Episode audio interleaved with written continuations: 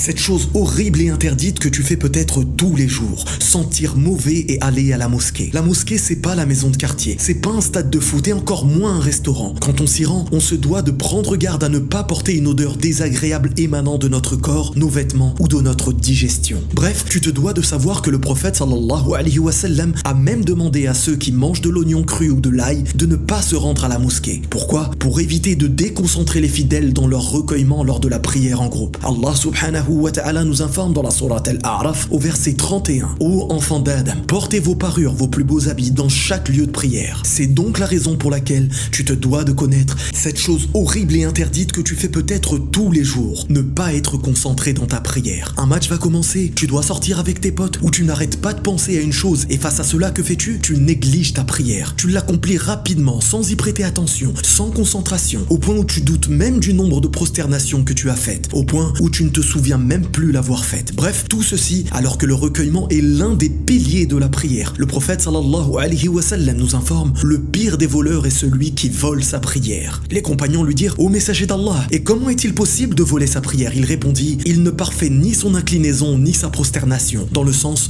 où il ne l'a fait qu'avec rapidité et négligence. C'est donc la raison pour laquelle tu te dois de connaître cette chose horrible et interdite que tu fais peut-être tous les jours, les mauvaises fréquentations. Et cela concerne énormément de personnes musulmanes, mais dont le cœur n'est pas enraciné dans la foi, sans même qu'ils ne s'en rendent compte, ces gens fréquentent des personnes qui critiquent ou se moquent de la religion à travers des blagues ou des ambiguïtés. Bref, éloigne-toi de ce type de fréquentation avant que ton cœur et ta foi ne s'en retrouvent touchés et endommagés. Sauf, bien entendu, si tu entreprends de faire le rappel à ces gens avec sincérité, sagesse, science et patience. Allah nous informe dans la Sourate Al-An'am au verset 68 Quand tu vois ceux qui patouchent dans les discussions à propos de nos versets, éloigne-toi d'eux jusqu'à ce qu'ils entament une autre discussion. Et si le diable te fait oublier, alors dès que tu te rappelles, ne reste pas avec les injustes. C'est donc la raison pour laquelle tu te dois de connaître cette chose horrible et interdite que tu fais peut-être tous les jours. Avoir un porte-bonheur. On en voit partout, tout le temps, et des millions de personnes y croient dur comme fer. Ils pensent obtenir un diplôme grâce à une prétendue pièce de monnaie fétiche. D'autres pensent qu'un bracelet en tissu ou qu'un petit œil bleu les protège tout au long de la journée. Bref, tout cela n'est que pure superstition et ne fonctionne absolument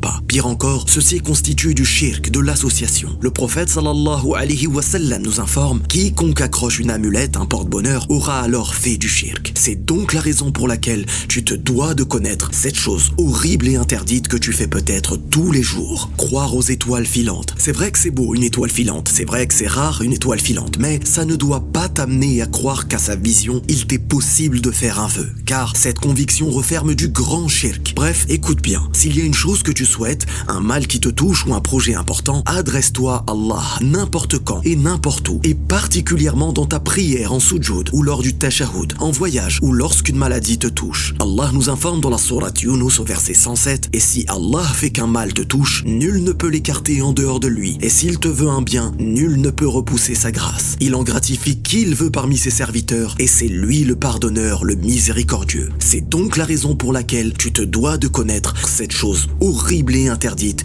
que tu fais peut-être tous les jours. Rendre permis ce qu'Allah a interdit. Et ça, beaucoup de gens le font, parfois par intérêt personnel, parfois par amour de la réputation ou parfois par manque de science. Par exemple, dire que boire de l'alcool n'est pas haram ou dire que le crédit immobilier est permis. Bref, ce péché implique indirectement du grand shirk, car en changeant la parole d'Allah, la personne prétend détenir plus de science qu'Allah, alors qu'un des noms d'Allah est Al-Alim, celui qui saisit tout par sa science parfaite. Allah nous informe dans la sourate Yunus au verset 59 Que dites-vous de ce qu'Allah a fait descendre pour vous comme subsistance, et dont vous avez alors fait des choses licites et des choses interdites? Dit, est-ce Allah qui vous l'a permis, ou bien forgez-vous des mensonges contre Allah? C'est donc la raison pour laquelle te dois de connaître cette chose horrible et interdite que tu fais peut-être tous les jours. La magie et la voyance. Ils font partie des sept péchés mortels et c'est un acte de mécréance. Les personnes mauvaises et ayant une faible foi y ont recours pour nuire ou se venger des autres. Les voyants et sorciers profitent de la naïveté de ces gens faibles pour les escroquer. Bref, sache une chose. Si par hasard ces sorciers révèlent une vérité, sache que suivront 99 mensonges. Mais les naïfs ne retiennent que la seule vérité qu'ont dit ces imposteurs. Et ils rentrent alors dans un horrible cercle vicieux